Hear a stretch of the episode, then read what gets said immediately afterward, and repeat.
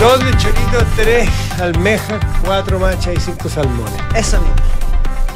¿Te están vendiendo? Me están llamando para ofrecerme marisco. ¿Y? No le contesté porque tengo un programa en No, vivo dile que, aquí en la radio locos ya tenemos. Pero, Sí, podría- pero-. Y choritos también. chorito, chorito, saltones, De todo. maltones, mal- Zapato. no, ¿Cómo son? Choritos maltones. Maltones, maltones. Pero aquí son sal- Zapato. aquí son saltones. Saltones. Sí, no, aquí hay. Hay varios. Sí, hay varios que como Sí. zapatos, sí. y- No, tenemos de varios. ¿Qué más Alta fauna aquí? marina. Alta fauna marina. Focas no. No. No. No, no, no. No, tenemos aquí, ¿Ah? tenemos lenguado, tenemos. Es bueno el marisco. ¿Almeja? Sí. ¿Me da igual? Oye, que. ¿Mm? mm, Es bueno el marisco, ¿te gusta el marisco? ¿Cuál es el marisco que más te gusta? Los locos me encantan. ¿No le contestaste al señor o no? No, pues no le pude contestar. ¿Y para la casa y todo? Me lleva a la casa, es súper bueno. Después te voy a dar el dato. ¿Sí? ¿Te interesa? ¿No? Ah, ¿tenés tu propio. Dealer. tu dealer? No tampoco, pero. ¿No le haces mucho al marisco? No, sí, sí, me gusta, me gusta. me gusta. Pero tú. ¿Para el chupe loco que te gusta tanto? Chupe loco, qué bueno. Qué bueno es. Pero el loco es muy caro, ¿no? Es muy caro. Pero de repente uno se puede dar un gustito. Sí. De repente, de vez en cuando. Sí, pues no. ¿El loco viene en tarro el loco? Eh, no, no vienen tarro. Vienen. Pero vienen apaleados, vienen listos, cocidos, exquisitos. Ah, ya. Después les cuento. Te sale duro el loco y. No, ahí- está pasado mañana. No, listo. Tenés, tenés que hacerte yoga facial después de eso. Oye, el yoga facial es súper Ustedes bueno. saben que existe la yoga Pero facial. si yo hago yoga facial. Yo cuando supe que existía la yoga facial dije que hasta ahí no más llegaba, yo en conocimiento. Porque la yoga es una cosa, o yoga omni, que se yoga tal, de aquí, que allá. Con... Pero hay, hay yoga facial y venden elementos, porque ¿cuál es el elemen- elemento para la yoga?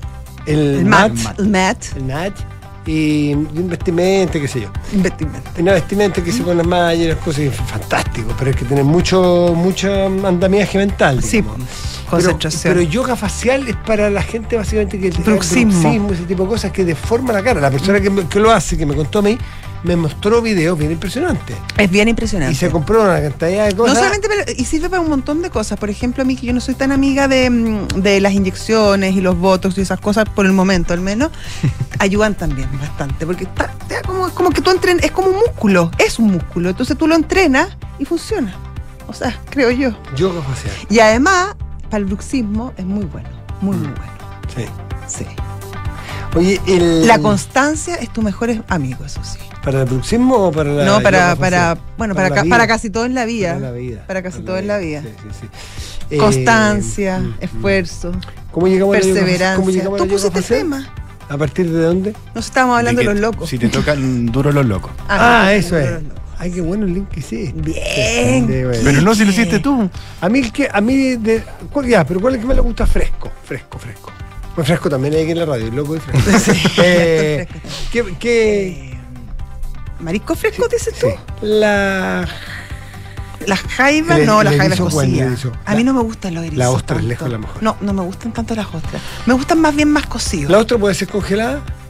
No. No, pues se come No, viva. se come así, Viva, tiene que moverse un poquito, uno le echa Le limón, echa y limón, se queja la o sea, ostra muerta es como sal corriendo, te puedes envenenar. Sí, sí, sí, sí, sí. Se queja la ostra, de hecho. Le eché limón y como que los bordes en...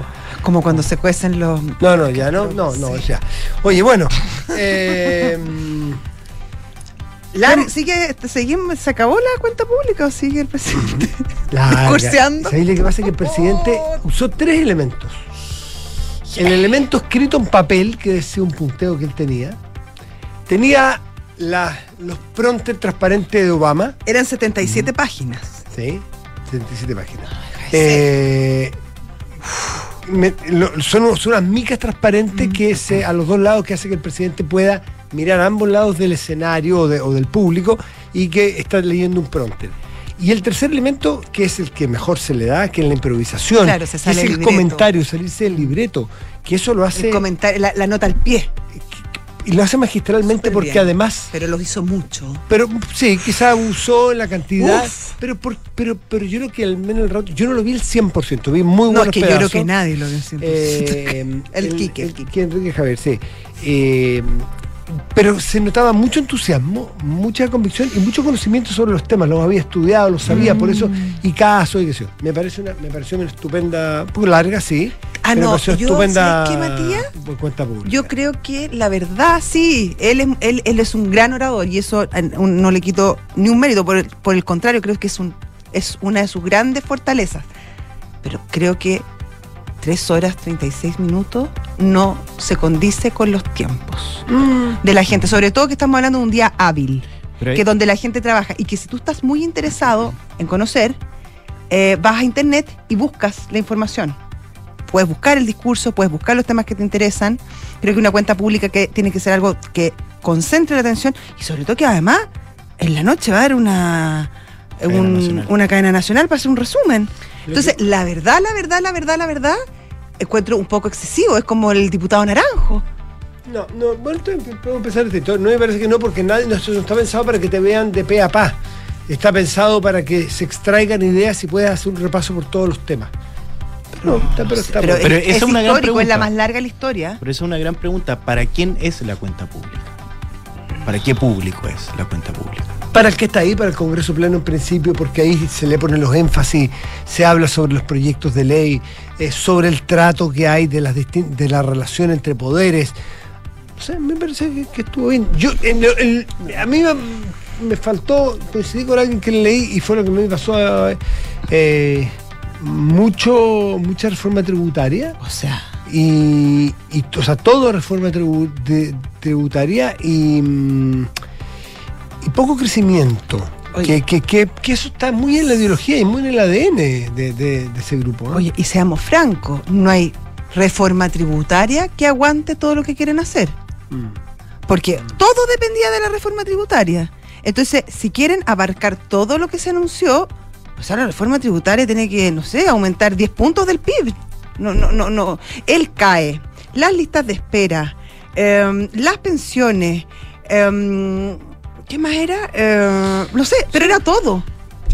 No da, no da por ninguna parte. No, pues, el tema es que lo que nos da es la reforma tributaria como está planteada. Porque No, la realidad no, nos no, da, la uno- realidad es que no uno- tienen los votos. Uno por cómo está planteada, porque no existe, porque no están los votos y porque la discusión va a ser muy compleja, pero además hay una suerte de extorsión y de poner todo la responsabilidad en la oposición. Bueno, ese es el punto que Porque yo, en el pues. fondo tú dices- reforma tributaria y poco crecimiento. Claro, pero tú dices, yo tengo todas estas intenciones, yo quiero hacer todo esto que es tan bueno, pero dependo de la reforma tributaria y si no me dan los votos, no puedo. Entonces, claro, es decir, es un poquito lavarte las manos de tu responsabilidad No, es- de gobernar es y decir, y decir, oye, sí, pero es que existen Es otros mecanismos. Pero tirarle toda la responsabilidad a la oposición y después decir el llamado de unidad. Estás diciendo, apruébame lo que yo quiero y si no, tú eres, tú estás, eh, eres des- No, eh, desunión y tú no quieres que el progreso del país.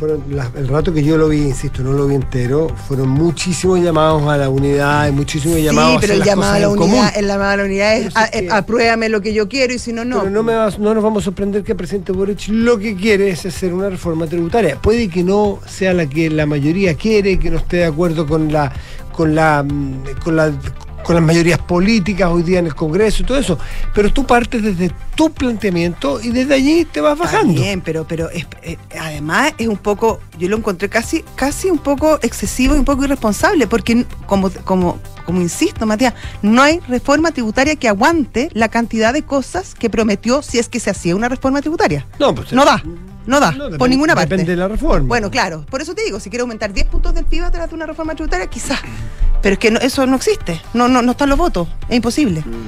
No, lo que- bueno, está bien, si todo, todo es opinable y cada uno puede tener su opinión. Eh, la reforma tributaria creo que es, un- es necesaria. Ahora que preguntes cuál, de cuánto ¿Y para otra- qué? y- y a cambio de qué.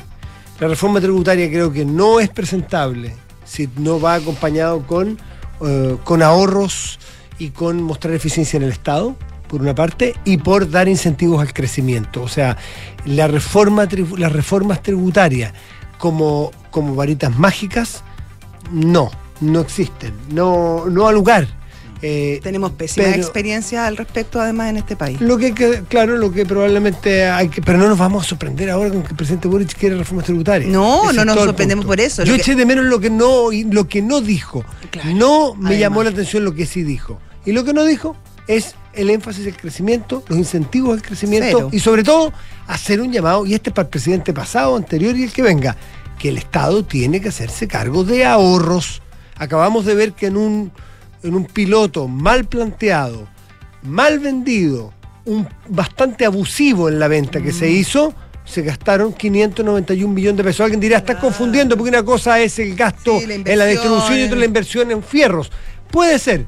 Raya para suma, 591 Sí. millones de pesos para un proyecto que llegó a 3.000 familias en las comunas de o en las regiones del Maule. San Y- y Fernando, el, el- el Maule y O'Higgins. Y un poco Bio Bio. Lo que pasa es que tiene que ver con la planta que tiene San Ahora. Fernando eh, en AP. Por eso desde ahí salió a la de. Pero Ni 3.000 hablar de, la familias. de las contrataciones. Entonces, del eso- aumento en las contrataciones de- de- del Estado. Mm.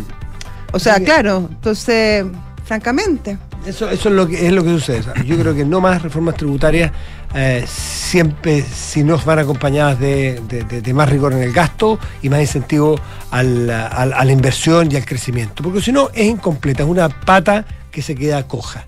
Pero por eso yo, más que criticar que eso diga el presidente, porque eso es lo que ha dicho siempre, es. eh, además el cómo, qué reforma, porque la reforma con los impuestos a los súper ricos es un, es un gustito ideológico que no tiene evidencia de éxito en otras partes del mundo y que está más o menos claro que los votos no están. Entonces, ¿para qué seguir insistiendo? No, no, no, no lo escuché que insistiera hoy día en ese tipo de reforma. No, no insistió, Habló de no, reforma. no, no en insistió general. en qué tipo de reforma, pero, pero a todo lo que prometía si es que se aprueba una reforma tributaria. O sea, no, no se puede hacer nada si es que no se aprueba la reforma tributaria. Partí diciendo que me pareció Sí. mucha reforma tributaria, claro, muy, muy centrado, pero, pero a mí no me bueno, llama tanto la atención porque, no porque uno lo conoce hace mucho rato, el presidente, Mm. cuál es su línea argumental, cuál es su ideología, cuál es su mirada del mundo. Si su mirada del mundo es más Estado, es más Estado. Ya, pero hecho, hecho los puntos. Eh, ¿Qué más de la cuenta? ¿Qué más de la cuenta? Ah, vamos. Lo que sí muy me pareció un buen, que es un gran orador, no, no me No, se habla bien y es simpático, orador, y es muy simpático. es muy salido, y muy, es muy, Sí. es muy suelto y hace llamados vocativos, y saluda a las es personas por simpático, su nombre. es simpático, hace talla, Hace talla, medio. no, No, sí, sí, eso, sí, y, sí. y eso alivianó un poco lo- la extensión, encuentro yo, Sí, en sí, ciertos sí, momentos. Sí, sí. Sí, y además que parece hablando con, con- a mí por lo menos, pero esto es sumamente subjetivo. Aquí cada persona le, le llega el mensaje como tiene que llegar. Me parece que es auténtica la el- los énfasis y auténticas las pasiones que le ponen. No me parece tan. Mm, Sí, no, no, sí, no, tan- eso sí. Tan, tan tribunero. no. Ya, pero bueno, es un cuento de la cuenta larga y buena y lo de siempre, que los de oposición lo encuentran que faltó, Claro, los de gobierno encuentran que, que- esto es lo mejor que se ha dado. Ver eso, eso sí que es más viejo que el hilo negro. Es ¿eh? verdad, Sí. es verdad. Sí. 7 de la tarde, 13 minutos, estás en Duna. Nada personal.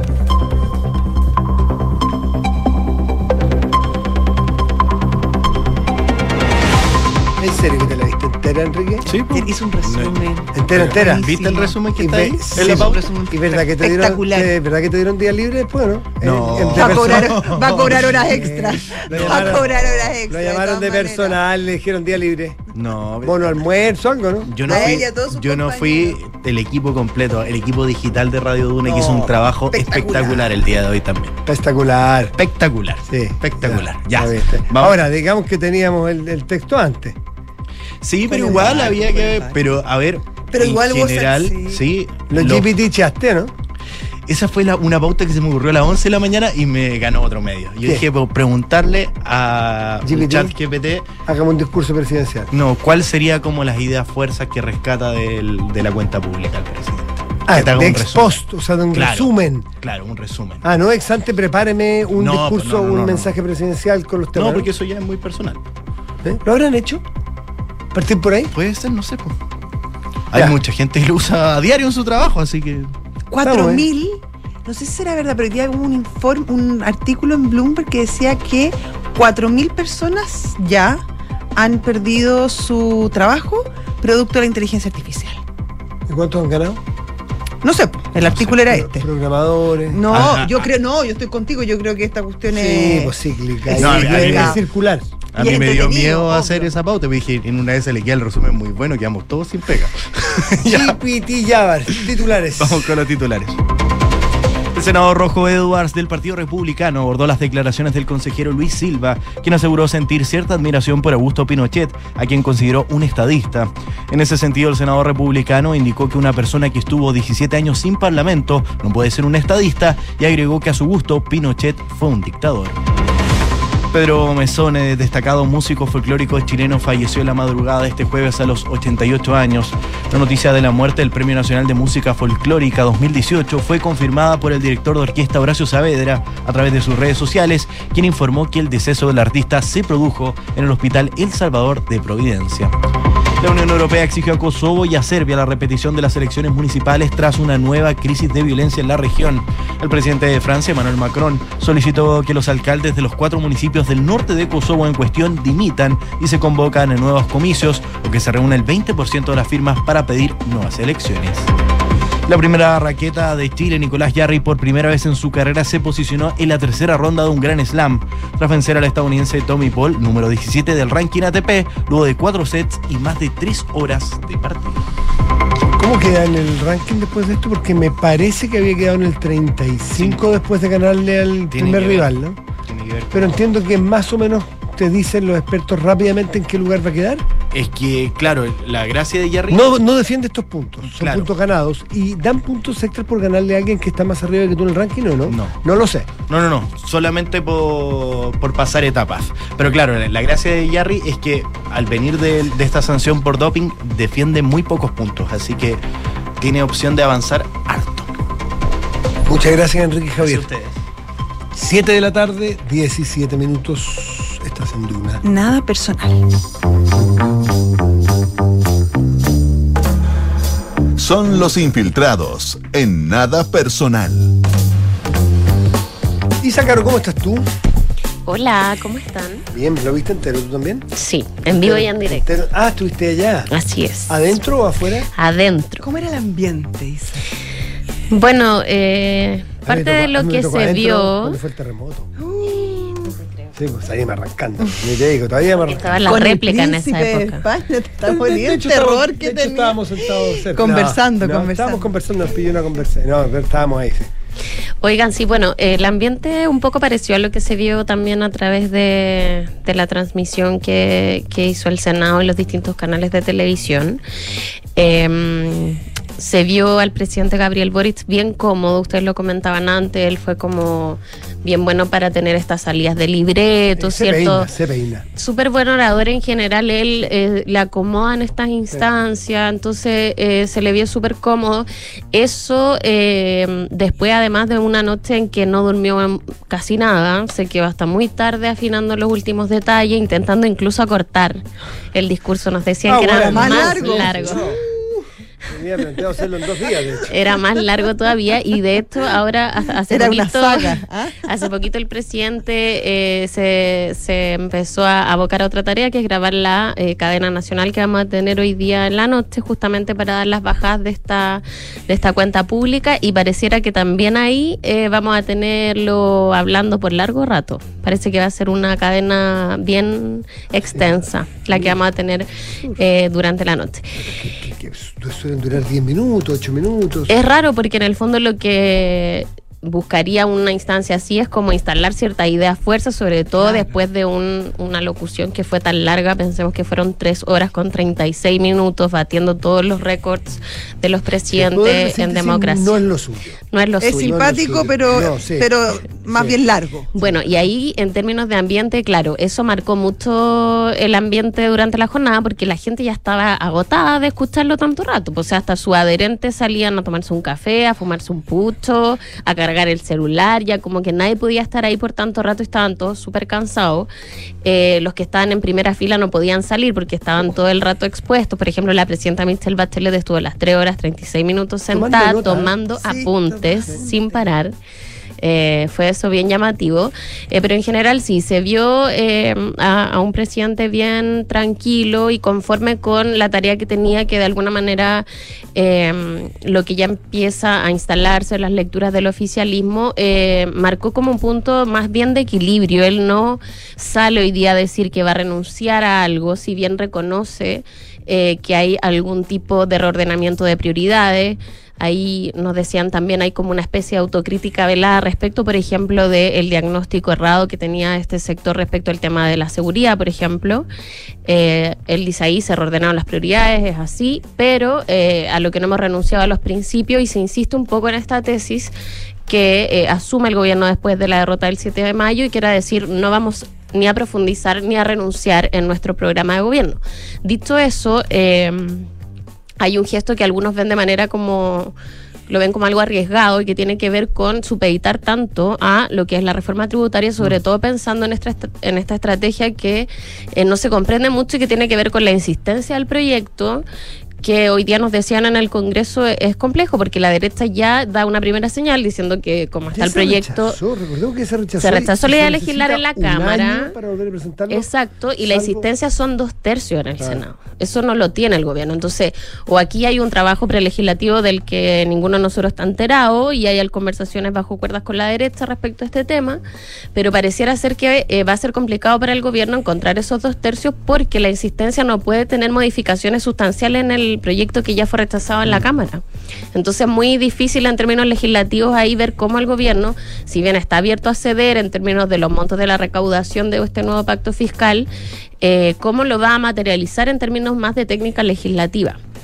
Entonces eso está por verse todavía. Vamos a ver ahí si el gobierno efectivamente tiene como una cartita bajo la manga respecto a este tema o si efectivamente lo que está haciendo simplemente en términos políticos es deslindar esta responsabilidad eh, de estos compromisos, como por ejemplo el CAE, la deuda con los profesores y otras eh, cinco materias eh, al menos condicionó, temas de seguridad también, de salud, eh, a la reforma tributaria del presidente. Vamos a ver si, si no fue solamente deslindar esa responsabilidad hacia la oposición por una parte y también el Congreso en general. Y otra cosa que se nos fue decir al principio, que, que, que- que, claro, la reforma tributaria cruza todo, todo el rato y, y- y- y todo pivotea, ¿pivota o pivotea? Pivotea. Pi- pivota, todo hace pivot en la reforma tributaria, para, para, para meter las patas. Todo hace pivot ahí. Pero en el inicio, no sé si se fijaron, que él hace una introducción de cómo encontramos al país. Sí. Y a mí me llamó la atención la falta de autocrítica allí porque todas las condiciones que él narra, la cual revisó el país, es verdad, pero no se hace cargo que eh, esas condiciones fueron creadas por la forma de hacer oposición que tuvo, entre ellos él como diputado. Claro. Es decir, los retiros y la seguridad, oponiéndose a toda la batería de, todo el catálogo completo legislativo que presentó en su momento el gobierno del presidente Piñera y que lo rechazó él y otros más, y que generan el espacio de inseguridad que él tuvo que decir, bueno, esto recibimos, nos hacemos cargo. Sí, pero también hay que hacerse cargo de que usted tiene alguna responsabilidad en generar ese, ese ambiente y el de la inflación habla solamente de la guerra de Ucrania y sabemos, y, y por favor, hay algo incompleto. Allí también están los retiros de los cuales él, probablemente de los primeros que conceptualmente se desmarcó, pero igual votó a favor. Sí. Entonces, la- las- cosas que decir las completitas. po, las completitas. Y ahí, eh, que se me había olvidado, ahí hay un punto que a mí me llamó mucho la atención al principio. ¿no? Sí, la autocrítica finalmente del presidente eh, fue por otro lado, tuvo que ver con el tema de la convención constitucional, Mm, sí. ¿cierto? Sí, sí. Eh, eso podríamos decir que es como la autocrítica más significativa que se hace ahí. Eh, el año pasado lo hizo también respecto del actuar de eh, el hoy día oficialismo respecto de la estrategia del gobierno del presidente Piñera para eh, de alguna manera enfrentar la pandemia en su momento. Él hace también una autocrítica el año pasado en ese sentido y este año sí se hace cargo un poco del fracaso, ¿cierto?, de la Convención Constitucional, del triunfo del rechazo el 4 de septiembre, eh, pero no queda claro de alguna manera cómo el gobierno va a enfrentar este nuevo proceso. Uno podría pensar que el presidente está diciendo no vamos a cometer el mismo error, pero vamos a ver cómo se enfrentan ahora a este nuevo eh, Consejo Constitucional que ya fue electo y que inicia su función el próximo 7 de junio, porque las primeras señales que el mismo presidente dio después de la elección fue que ellos iban a ser presidentes de este proceso. Entonces vamos a ver si es que en esta oportunidad el gobierno, por ejemplo, se involucra en discusiones que les parezcan significativas y en donde, por ejemplo, el oficialismo no se está alineando o hayan eh, cuestiones complejas que estén avanzando eh, y que requieran, digamos, de, de un ordenamiento por parte del gobierno, algo que no se hizo en la convención constituyente pasada y que les pasó la cuenta. eh, de una manera Oye, muy compleja. Es- respecto al tema de seguridad, que obviamente era muy importante, ya había mucha expectación respecto a qué iba a decir el presidente, hay un momento en que habla de mm, los narcofunerales Mm. y dice que van a restringir los narcofunerales. Incluso en, lo- en los tiempos. Eh, claro, en, lo- en los tiempos y en los recorridos.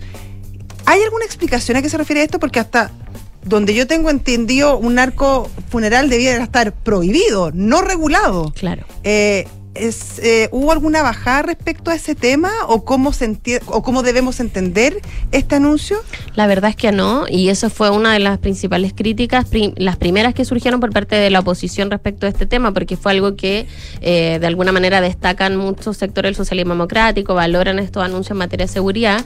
Sin embargo, eh, no queda claro a qué se refiere esto, o sea, el gobierno se va a poner a regular estas instancias, como dices Claro, tú. como que hay que llamar a la intendencia y preguntar hoy día puedo hacer un por dónde me voy. Es muy complejo. Es difícil porque nadie, nadie declara, mire, nosotros mañana a las 10 tenemos un narco funeral, porque exacto. partimos de la base entonces que yo Claro. soy narco. Claro. Entonces, si- si Entonces yo le soy van a decir, narco- usted váyase por la calle Claro. Gran Avenida, pero no, no se vaya a meter por Claro, Picuña Maquena. claro, si, ¿ah? usted, si usted va a hacer un narco funeral, marque uno. Si va a Claro. hacer un funeral normal, marque dos. Claro. Eh, te- en- en poquito- sí, Es pero. súper raro. No, Sí, raro. pero, pero, pero es la práctica decir el concepto de que esto no lo vamos a permitir. Y en la realidad los carabineros sí saben cuáles son narcos. Sí, Y sí es la saben- señal. Claro, y sí sí, saben está bien. cómo restringirlo y cómo Pero llegar. el lenguaje utilizado vamos a No, restringir. pero probablemente ustedes va- este, van a, las autoridades van a llegar a decir, bueno, aquí hay un funeral de alto riesgo, le van a llamar. Esta es una persona comprometida de alto interés público, como fue el caso de Carlitos Nike, ¿eh? Este, de alta importancia o alta relevancia pública, y esto tiene que, tiene que estar, llevarse de aquí a las próximas 12 horas al cementerio. Y tiene que llevarse eh, en tales condiciones a- o a tal hora. Y no se va a permitir ni disparos, ni fuegos artificiales, ni ¿no? ninguna de esas o cosas. no se va a permitir comitiva. Claro. Puede ser. Puede Eso ser, claro, ser pero, pero claro, a mí, Pero me, no ya- queda a mí me- no, no queda tan claro No y, creo que el lenguaje utilizado es confuso, a lo menos. Sí, comparto contigo eso, José. Puede ser, puede ser.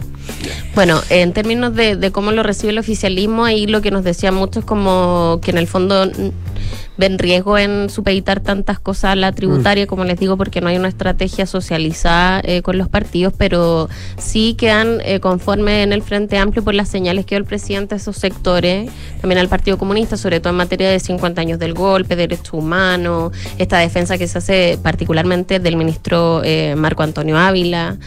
Em, la defensa también a la, diputada Marisela Santibáñez. Todas esas señales que son más bien quizás simbólicas, más retóricas, fueron bien recibidas en el Frente Amplio y también esta idea de que el presidente buscara como un, un- tono más bien intermedio y no dijera aquí ven- venimos como a renunciar a algo. Eh, y lo mismo por parte del socialismo democrático, como que no se habla mucho como de ganadores o perdedores en ese sentido, ni se marca un punto de inflexión tan claro o se resuelve de alguna manera esta, este dilema que había entre las dos coaliciones si acá hay que resistir un poco el programa original o de alguna manera moderarlo. Yo tengo la sensación que el presidente que, que ya está viviendo hace un rato la realidad de qué gobernar y qué cosas puede y qué cosas no puedes, y que sus cercanos le dicen, presidente, lo sentimos, pero estas reformas no las podemos hacer aunque quisiéramos, eh, hace un juego que es muy típico en la política, de que no es propio solamente el presidente Boric, de, de- yo siento que con el discurso contenta mucho a los suyos porque sabe que en los hechos va a poder hacerlo menos. Mm. Entonces, le hace mucho cariño hoy día a los suyos, le hace muchos guiños a los propios, pero vamos a ver cuáles son las intenciones legislativas y los énfasis y los cambios y las sesiones que va a hacer, Mm. que ahí tiene que ver mucho más con la realidad y no con su voluntad. Entonces, vean, yo con los míos puedo seguir siendo exactamente igual o muy parecido, pero cuando tengo que hacer la pega, sepan perdonarme. Me da la impresión, es sencillamente la sensación que me daba al verlo, al verlo, porque fue demasiado, muy indulgente con su propio sector. Demasiado indulgente, demasiado blando, demasiado, dicho vulgarmente, demasiado buena onda Mm. y demasiado muy. Lo encontré muy candidato. Claro.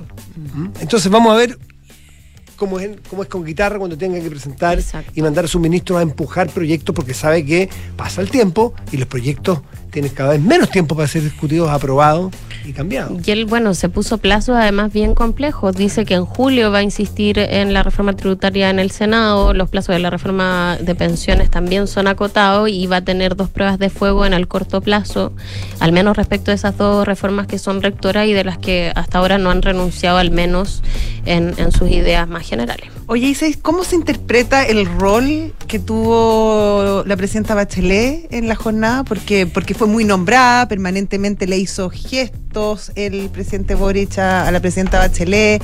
Ella estuvo ahí en primera fila, anotando. Fue la única que paró a saludar cuando entró. Exactamente, la saludó. Después ella también dio declaraciones, llamó al, al- al país a, a sentarse y a convenir una reforma tributaria, que obviamente fue el hilo conductor dentro del, del, del discurso. ¿Cómo, ¿Cómo se interpreta eh, esta, mm, esta presentación, esta, esta Mm, Ella da como un paso al frente, yo encuentro, como que asume un rol más expuesto desde hace un tiempo ya, pero esta vez eh, llama la atención porque no fue además una bachelet que llegó, se sentó a observar y estuvo No. ahí con un rol, eh, digamos, de segunda línea, todo lo contrario, dio su opinión, dio declaraciones, eh, estuvo muy presente también en el discurso del presidente Boric y hay algunos que en el oficialismo eh, ven esto como una señal de que habría una intención de ella por jugar algún rol.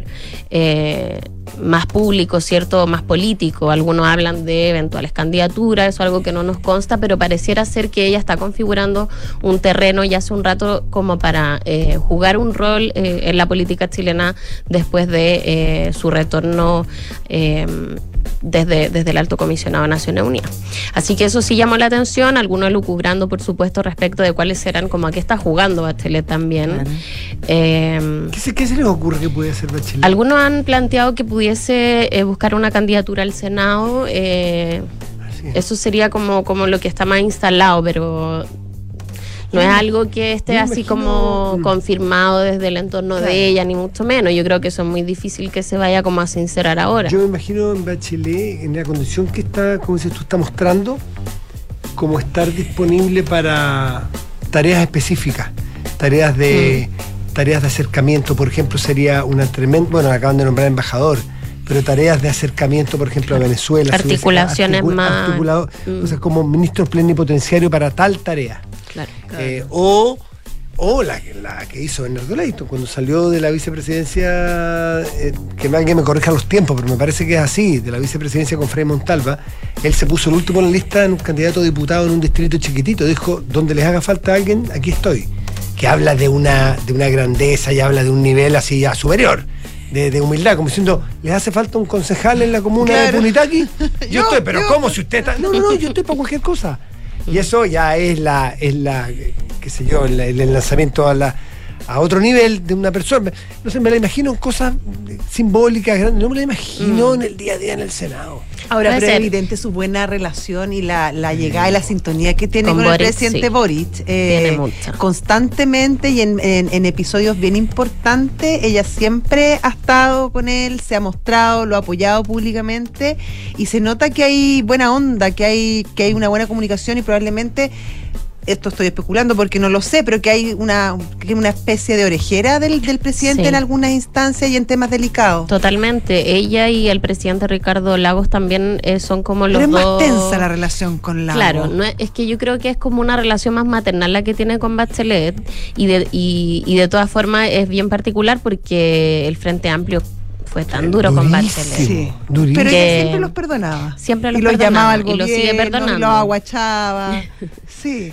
Así Porque que, otra cosa es con mm, guitarra, ella es mucho más frente amplista en su Sí. casa, pero también fue presidenta y sabe que las cosas son distintas Y en a las asambleas universitarias. presidente Boric le gusta mucho escuchar esas miradas. Sí. En ella ha encontrado muchas veces consejo y la consulta harto, eso sí nos consta. ¿Habrá habido alguna incomodidad de los uniformados que estaban en la primera fila en algún momento?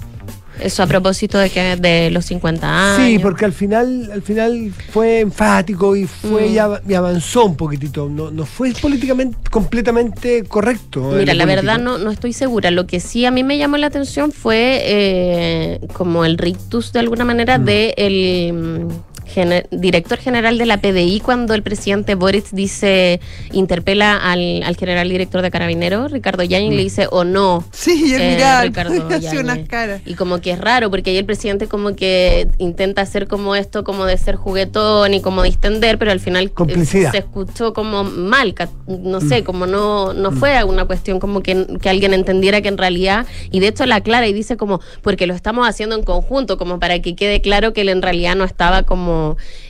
eh, diciéndole algo negativo al general director, y ahí donde al menos lo que yo vi eh, en un tiro de cámara, porque en ese momento lo estaba viendo eh, afuera del pleno, que, que se vio como un poco incómodo eh, al, al representante de, de la Policía de Investigaciones, que estaba sentado justamente al lado de, de Ricardo Yáñez. Y respecto al tema de, de los 50 años, bueno, se da justamente un momento bien especial porque es ahí cuando él habla del tema de los detenidos desaparecidos. de, de De hecho, ahí cuerpos, hay eh, familiares de detenidos desaparecidos que se ponen de pie junto a la diputada Carmen Hertz, sacan un cartel justamente en, en la alfombra roja del Salón de Honor, y es ahí donde mucha gente se para, la mayoría se para a darle un aplauso al presidente, y es ahí donde algunos uniformados no se pusieron de pie, y él interpela algún uniformado y también eh, la mayoría de la derecha que estaba en el salón, eh, y él ahí dice, bueno, espero que en septiembre, el 11, todos nos levantemos. En el fondo también hace como un, un llamado justamente a, lo- a los uniformados que, que se quedaron sentados. Y sacaron, observadora privilegiada, y nos cuenta aquí de primera fuente lo que, lo que sucedió esta mañana en Valparaíso. Muchísimas gracias. Muchas gracias a ustedes, Hasta que estén muy bien. Buenas tardes. Siete de la tarde, 35 minutos, estás en Duna. Nada personal. Mucho hemos hablado del Frente Amplio, del oficialismo, de la cuenta, pero también hay un capítulo más chico, sin duda, que tiene que ver con Pinochet como, como pivot de la, de la conversación, pero era que no, si septiembre, Eh, claro. septiembre. Pivot del- del- de las diferencias, la oportunidad para, Para desmarcarse. para desmarcarse o no, para demostrar quién es más leal, entre comillas, para los códigos de algunos. Y el primero en desmarcarse fue, curioso, o el primero que yo vi en realidad, no sé los tiempos exactos, Rojo Edwards. Rojo Edwards desde el propio republicano, porque Rojo Edwards tiene su pequeña disputa ahí al Es interior de una, República. es la disidencia, se podría Es la decir. disidencia, sí. Él era el expresidente y asume Mm. eh, Esquella, que era la. Pero es que ella no ha dicho nada de Pinochet, ¿no? No, No, es que ella no se ha pronunciado, no, es que ella no se ha pronunciado hasta, hasta donde Fue yo Silva, sé. fue Sí, Silva Luis, que dijo que lo ayer. admiraba eh, como estadista. Habiendo hecho todas las críticas a la violación de los derechos humanos. Que Sí. las hace, sí. Sí, sí, sí, las hace, No, las hace, sí, las hace. No, Y totalmente. di- sí, las hace, las hace y dice que él admira a Pinochet en tanto en cuanto estadista y la, la reconstrucción económica que hizo del país. Mm. Edward Rojo dice que no le parece un estadista porque un tipo que estuvo, eh, que Pinochet que tuvo, eh, tuvo cerrado uno de los poderes, claro, el poder Claro. donde él hoy día eh, representa o de alguna manera forma parte. Pero no, no, so- no- no- no es el único, entiendo. Hay No, otros. el presidente de Renovación Nacional, el senador Chaguán también eh, as- aseguró que él no creía que fuera un estadista. eh, eh, y el presidente de, la UDI dijo que cada cierto tiempo eh, se resucitaba Pinochet eh, para intentar dividir aún más a los chilenos. Salió por, por la tangente, por, por el lado. Eso me parece artificial porque no es dividir, cada uno hace su punto. Los que les gusta y los que le parecen que le aportó al país no dividen, sino que defienden su convicción y los otros defienden su convicción que le parece. Pero si al final Oye, si lo que fue el sí y el no, porque los que lo vimos porque logramos votar, porque teníamos edad, no fue sino, o sea, a ver, salvo siempre mentes afiebradas que lo encuentran todo increíblemente bueno o todo nefasto. Pero eso yo creo que deben ser minoría. La mayoría de los chilenos teníamos juicios matizados. Lo, lo muy bueno, lo bueno, lo más o menos, lo malo, lo inaceptable. Y cada uno ponderará en su conciencia, y de eso se trata, ser ciudadano crítico, ponderará en su conciencia qué valoración le pone a lo bueno, a lo más o menos y a lo malo, ¿no es cierto? Entonces, por ejemplo, para mí era, había cosas buenas, sin duda, eh, arquitectura institucional, eh, orden, crecimiento, en fin, las cosas ma- malas más bien inaceptable la violación, en fin, lo obvio, los derechos humanos, la falta de democracia, libertad de expresión, aquí y allá, y allá. Y a mí, esto hace 30 años, me parecía que era más importante lo malo que lo bueno, más malo lo malo que lo bueno, por lo tanto me llevó a votar no. Hubo Otros- un 43% que votó. Claro, Sí. pero tampoco esos 43%. Me imagino no encontraban ah, que fuera todo fantástico. Exactamente, no, no, iban a, no iban de rodillas a rezarle. Habría, Habría- un no, porcentaje. habría un porcentaje que bueno, sí, por pero obvio que siempre los hay. Y hay tipos que encontrarán que en los 17 años de la dictadura no hay ni una coma que salvar. Bueno, lo sabrá también. Sí, lo Sí, habrá. po, ¿Qué, le va a hacer uno? Ahora, lo que yo encuentro interesante es cuando ya ha pasado el tiempo, que se pueda discutir y mirar ese momento de la historia de manera menos afiebrada, con una visión más quizás crítica, porque por ejemplo, hay, hay un gran, que parece que es altísimo, por ahí lo sabía, se me olvidó el número, pero la, la mayoría de la población no vivió esa época hoy en día. Entonces yo creo que también es un momento para mirar, para tratar de ver el, el conjunto de la situación y creo muy importante que exista la libertad de expresión para que cada cual pueda dar la suya. Eso es muy bueno, es positivo. Ahora, claro, yo no comparto que sea un estadista por, por todas las razones que conversamos ayer, sí, pero si, si una persona lo quiere considerar estadista, bueno, allá él, allá él, allá él y bien por él. Y, y bueno, uno podrá discutir con esa persona y decirle, yo encuentro que no por tal, tal y tal razón. Y eso Pero- es legítimo. Y eso es muy democrático. Y creo que con la cantidad de años que han pasado, es bueno que se tengan esas discusiones de una manera más madura eh, y no tan afiebradas como llevamos conversando. Sí, sí, pero también me parece que de hablar de que cada como decía Macaya, de que discrepo yo totalmente, porque decir que cada cierto tiempo surgen personas que quieren dividirnos es cancelar el debate Eh, no, y, no, y- pues, y tratarnos sí, como niños. Exactamente. Mira, mi generación, los más viejos que decir, los más chicos no sé. Mi generación, yo hasta que cumpla lo que la vida quiera mantenerme en este, en este planeta, voy a conversar en septiembre sobre Pinochet. ¿Y eso me tiene anclado en el pasado? No. Yo soy capaz de mirar la convención, tener críticas sobre el gobierno este y el que venga. Y, pero, pero uno no va, esto no es como las hojas de los archivadores, que uno solamente ve la que tiene frente a sus ojos. También tiene memoria sobre las hojas que están atrás. No, pero y yo- puedo poner marcadores y volver en septiembre Sí. al marcador en rojo y hablar sobre Pinochet y lo que no, yo creo, yo creo, yo no sé, voy a interpretar al senador Macaya, yo no, no, lo, no lo he conversado con él, pero siento que quizás lo que él quiso decir fue no sigamos dividiendo. ¿Qué es a- a- es no, espera, déjame terminar. Di- De, seguir dividiendo a los chilenos entre buenos y malos según cuál es tu postura frente a Pinochet. De. Yo creo que, no sé si eso era lo que quiero, eh, quería decir, pero intuyo que va por ahí.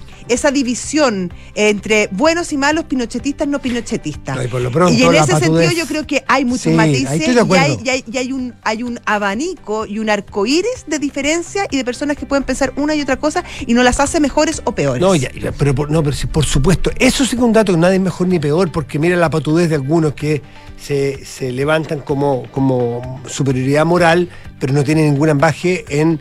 Tirar eh, piedra. en- en- no, no, no, bueno. tirar no, en- en las iglesias. No, pero, pero, no, pero, pero peor que eso, que hacérselos, hacérselos Larry con dictaduras igual en otros países También, del mundo. Además. ¿Te fijas? Sí, pero Entonces- incluso en nuestro país. Ya. No respeten las instituciones de nuestro país hoy en el siglo cual, XXI. También hay golpismo ahí, también hay gérmenes de golpismo, Sí. sin duda. Pero por lo pronto, entonces, pero los cancelar los debates, no. Y a mí esa cosa, la derecha buenaza va a decir eso de que, de que oye, pero miremos al futuro. Mira, sí, no nos quedemos anclados en el ¿Sabes pasado. qué? Déjame mirar para donde quiero, porfa. Sorry, yo voy a mirar las veces que quiero, donde quiero, y tú también. Pero, pero no hay. No, el otro día escuchaba una alemana. eh, hay, algo que pasa en que nosotros tenemos que lograr eh, que cuando sale la figura de Augusto Pinochet Ugarte, eh, poder tener a, a bote pronto cada uno su opinión, pero tener una opinión y no decir, ¿y ¿quién es? Como dijo el otro día, que me decía que un nieto le había dicho, "Mamá, ¿quién es Pinochet? No sabía. Eso está claro, tenía No. ocho años, nueve Bueno, años. era chico. Eso no puede ser, si una figura que ha marcado Sí. mucho nuestra victoria. Sí, mi hija tiene ocho años y sabe que no es Claro, pues entonces, y no es quedarse en el pasado. Y a mí me parece muy frívolo eso siempre. Así voy en- como me gustaría que sepa cuando aprende historia quién fue Balmaceda, quién fue Fernando los alemanes, Higgins, quién fue Hitler. eh, quién fue Hitler, sí. Yo supongo que sería una gran derrota para un alemán si es que hay una generación que no lo conoce. Yo estaría muerto de susto Claro. si no lo conoce. Eh, en general, pero, pero abrir las discusiones, no limitarlas, no cancelarlas y cada uno sabrá y el, y el, y el, y el modismo o, lo- o el cliché de, de no quedarse pegado en el pasado mirar al futuro me parece a rato manoseadísimo. Todos tenemos los seres humanos capacidad de mirar para el pasado y también para el futuro. Exacto. No es binario esto, no es excluyente. Yo me moriré hasta los 95 si la, si la naturaleza me da. Eh, me da Ojalá vida hasta entonces. No, tanto yo no ojalá, quisiera. Tanto no quisiera. Pero si me da hasta el 95, les quiero decir. Bueno, nadie de ustedes me va a escuchar, me va a escuchar mi enfermera probablemente y los nietos que me quieran ir a ver y cambiar los pañales. Pero voy a hablar de Pinochet en Voy hablar septiembre. lo que yo el año 2078 voy a Y si estoy vivo el 2073, Y que eso, voy a pero que eso hacer- no signifique una ¿Excluir eso- otros temas? No, también soy capaz y tampoco, de- no y que tampoco signifique y yo creo y obviamente que no está en tu espíritu dividir a la, a la sociedad entre unos y otros 7 de la tarde, 45 minutos. Estás en duda. nada personal Saludamos a nuestros patrocinadores. Universidad Andrés Bello crea un nuevo observatorio para la inclusión, una unidad que a través de una nueva oferta formativa e investigación buscará fomentar el bienestar e integración laboral de personas en situación de discapacidad. Una vez más, Zurich es reconocido en los premios Salmón 2023 gracias a la rentabilidad de sus fondos mutuos que demuestran el compromiso y desempeño a la altura de sus clientes. Conoce más y empieza a invertir hoy en Zurich.cl. Pausa, volvemos. Estás en Duna. Nada personal. Amor, ¿te acuerdas que dijimos que este año íbamos a ahorrar y contratar unos seguros? Sí, deberíamos hacerlo. A mí me tinca en Zurich. A mí también. ¿Y los seguros dónde? En Zurich igual, po. Acuérdate que además de ahorro, también tienen seguros para todo lo que necesitamos, como seguro de auto, hogar y hasta seguro de vida. Me meto al tiro a Zurich.cl. Los riesgos de personas son asumidos por Zurich Chile Seguros de Vida S.A. Los riesgos de daños son asumidos por Zurich Chile Seguros Generales S.A. Fondos son administrados por Zurich Administradora General de Fondos. Infórmese de las características esenciales de los fondos, las que se encuentran contenidas en su reglamento interno. Más información en www.zurich.cl. como forma de aportar al desarrollo de una cultura inclusiva que fomente el bienestar e integración de personas en situación de discapacidad, Universidad Andrés Bello lanza su nuevo Observatorio para la Inclusión. Esta unidad profundizará la oferta educativa de la universidad en la materia, además de realizar investigación y aportar a la generación de políticas públicas inclusivas. Universidad Andrés Bello, acreditada a nivel de excelencia en todas las áreas. Tú que quieres irte tranquilo este fin de semana, mejor piensa en Verisur, porque ahora con su nueva cámara de seguridad con inteligencia artificial integrada podrás monitorear tu hogar o negocio las 24 horas del día, estés donde estés, a través de la app desde tu celular. Porque Verisur funciona. Contrata la alarma Cero Visión llamando al 600-385-0003. Calcula ahora en verisur.cl. Con Talana, la más completa plataforma digital de recursos humanos, ahorras tiempo y costos. Simplifica tus tareas del día a día con las soluciones del ecosistema de Talana. Dedícale tiempo a lo que más importa, los equipos y las personas que lo conforman. Únete a las miles de empresas que ya han digitalizado su área de recursos humanos con Talana. Conoce más en talana.com. 7 de la tarde, 48 minutos. Estás en Duna. Y está con nosotros ya al teléfono la ministra de la Mujer y Equidad de Género, Antonia Orellana. ¿Cómo está, ministra? ¿Qué tal? Hola, buenas tardes. Ministra Orellana, muy buenas tardes. ¿Cómo está usted? ¿Qué rescata, qué es lo que más rescata del discurso del presidente Boric? Ah, qué difícil, fue largo. Ah, Sí, Eh, sí. Dicen que lo cortó anoche, ah, imagínense. ¿Será- será- ¿Qué sabe usted al salió- respecto? Me, me va a salir, me van a dar el premio Espinita, pero no, yo creo que eh, lo más importante es que el presidente pudo fijar eh, un rumbo, una visión país respecto a cuáles son los caminos que, que debemos tomar eh, en conjunto, eh, decisiones que no van a impactar solo a nuestro gobierno, sino probablemente a los siguientes.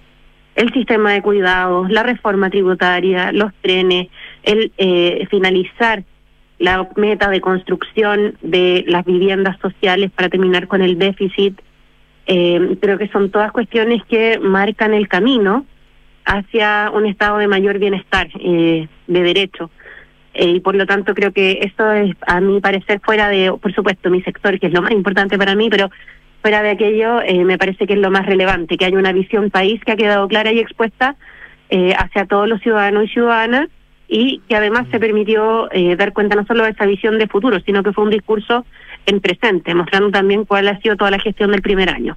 Ministra, respecto a esta visión que propone el al país el presidente Boric, pone especial especial énfasis, especial, especial peso a la importancia de la reforma tributaria respecto a las reformas y respecto a las acciones que quiere llevar el gobierno a cabo. De no aprobarse eh, la reforma tributaria, que es una posibilidad, em, ¿qué va a hacer el gobierno? Porque me imagino que estas, estas intenciones y estas ideas las quieren llevar a cabo de todas maneras, por lo tanto, ¿hay un plan B? O sea, por cierto que siempre puede que no ocurra, pero quiero creer que los llamados transversales que había, o sea, aquí no es una cuestión, como dijo el presidente, eh, de, de empecinamiento nuestro, hay llamados hace muchos años de organismos internacionales, ya que a algunos no les gustan los organismos del sistema de Naciones Unidas, pues también de la OCDE, también del Banco Mundial, también del Banco Interamericano, que señalan que Chile necesita un nuevo pacto tributario. El ministro Marcel ha estado trabajando arduamente desde que se rechazó por primera vez en democracia la idea de legislar, es decir, la idea de discutir una reforma tributaria para poder llegar a un nuevo acuerdo y creo que eh, el presidente hizo hoy un ejercicio muy importante, que es mostrar que la reforma tributaria no es un fin en sí mismo. La reforma tributaria es la forma de recaudar más para poder financiar cuestiones que son sentidas para la mayoría de la población. Mejores pensiones hoy y no en 30 años. Para las mujeres, la cuna para Chile, una red de atención más completa en casos de violencia. Todas esas son cuestiones que pueden reajustarse, pero que necesitan de un financiamiento mayor y permanente. Pero, en compromiso también con el con el eh, digamos con el déficit eh, fiscal. Pero ministra, de, de, de, una reforma tributaria, ¿de qué orden estamos hablando? Porque porque la, las propuestas del presidente eran bastante amplias, eran al menos cinco áreas eh, bastante que exigen presupuestos bastante altos. Entonces estamos hablando de una reforma tributaria que, que, que, es muy grande, incluso más grande que la que planteaban en un, en un comienzo, ¿no? No, las áreas de financiamiento siguen siendo las mismas que se determinaron hace mucho tiempo. Por cierto que, tal como dijo el presidente, nadie va a conseguir el 100% de lo que quiere en la vida y también en, en la reforma tributaria. Eh, y por lo tanto tenemos que estar abiertos a un acuerdo. Nosotras sabemos, por ejemplo, desde nuestra perspectiva, que eh, el sistema de cuidados no se construye de la noche a la mañana, no porque se diga reforma tributaria y porque consigamos aprobar la ley que cree el sistema de cuidados, van a estar construidas esas infraestructuras que apoyen a las personas mayores en su independencia, que apoyen a las cuidadoras con programas de alivio y más. Estas son cosas que se van eh, construyendo progresivamente y creemos que es la reforma tributaria el camino para una mayor recaudación permanente para financiar estas cuestiones que son desafíos, como decía al principio, para el país, no solo del gobierno.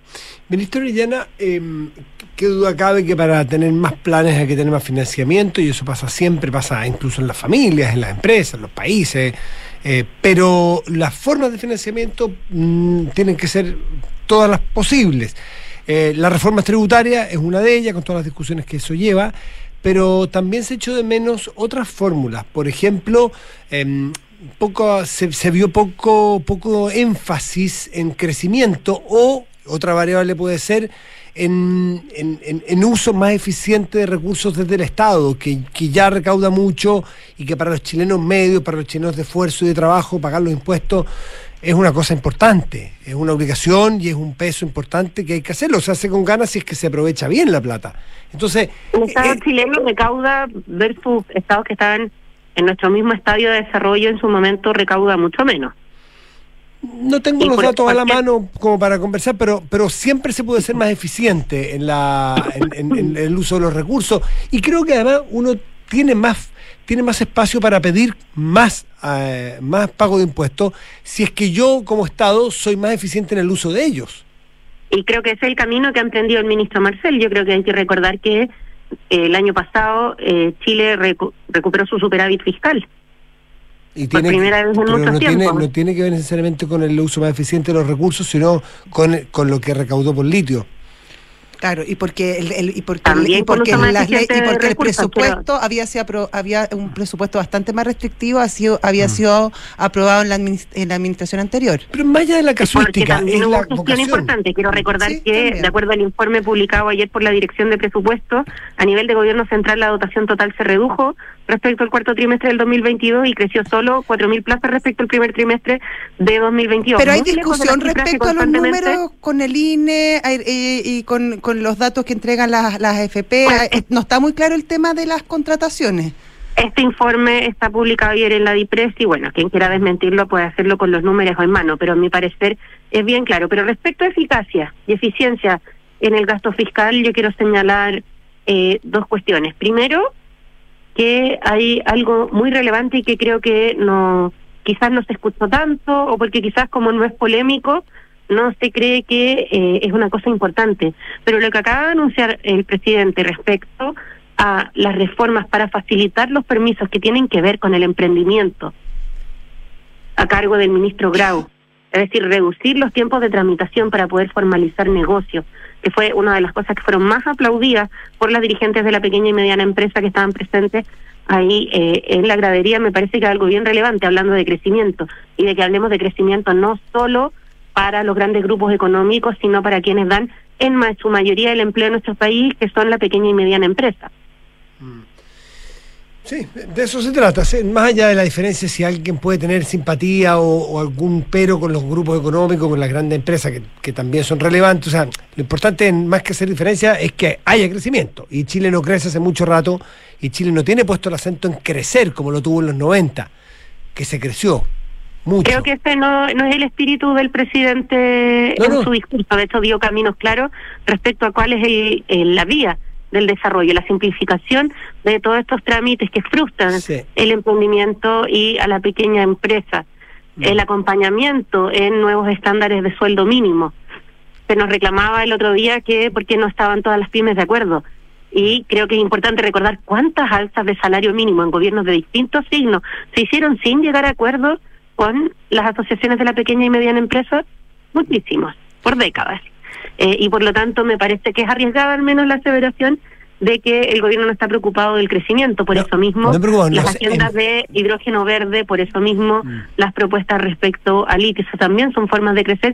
Y quiero insistir, lo que se anunció respecto a los permisos y el, en el fondo toda Sí, la burocracia importante. que se debe enfrentar Ojo, es ah, muy que no importante. hemos hablado que no tenga que no tenga interés en crecimiento, hablamos de los énfasis, pero sin duda que hay interés, pues si el presidente es el primer interesado en que le vaya bien a la economía. El país crezca, por supuesto. Exactamente. sí. Ministra eh, Antonio Orellana, le quiero cambiar de tema y quiero llevarle a un tema más bien político y del comité político al cual usted pertenece.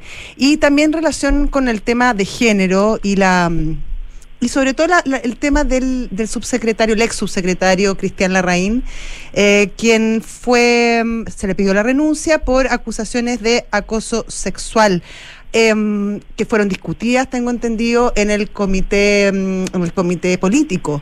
Eh, quiero entender cuál fue la discusión que, que tuvieron ustedes en esa, en esa instancia, por qué se toma finalmente la decisión de pedirle la renuncia, si es que no existía, por ejemplo, un sumario interno que corroborara las denuncias respecto a- al comportamiento, al supuesto comportamiento de eh, acoso sexual que habría mantenido el subsecretario.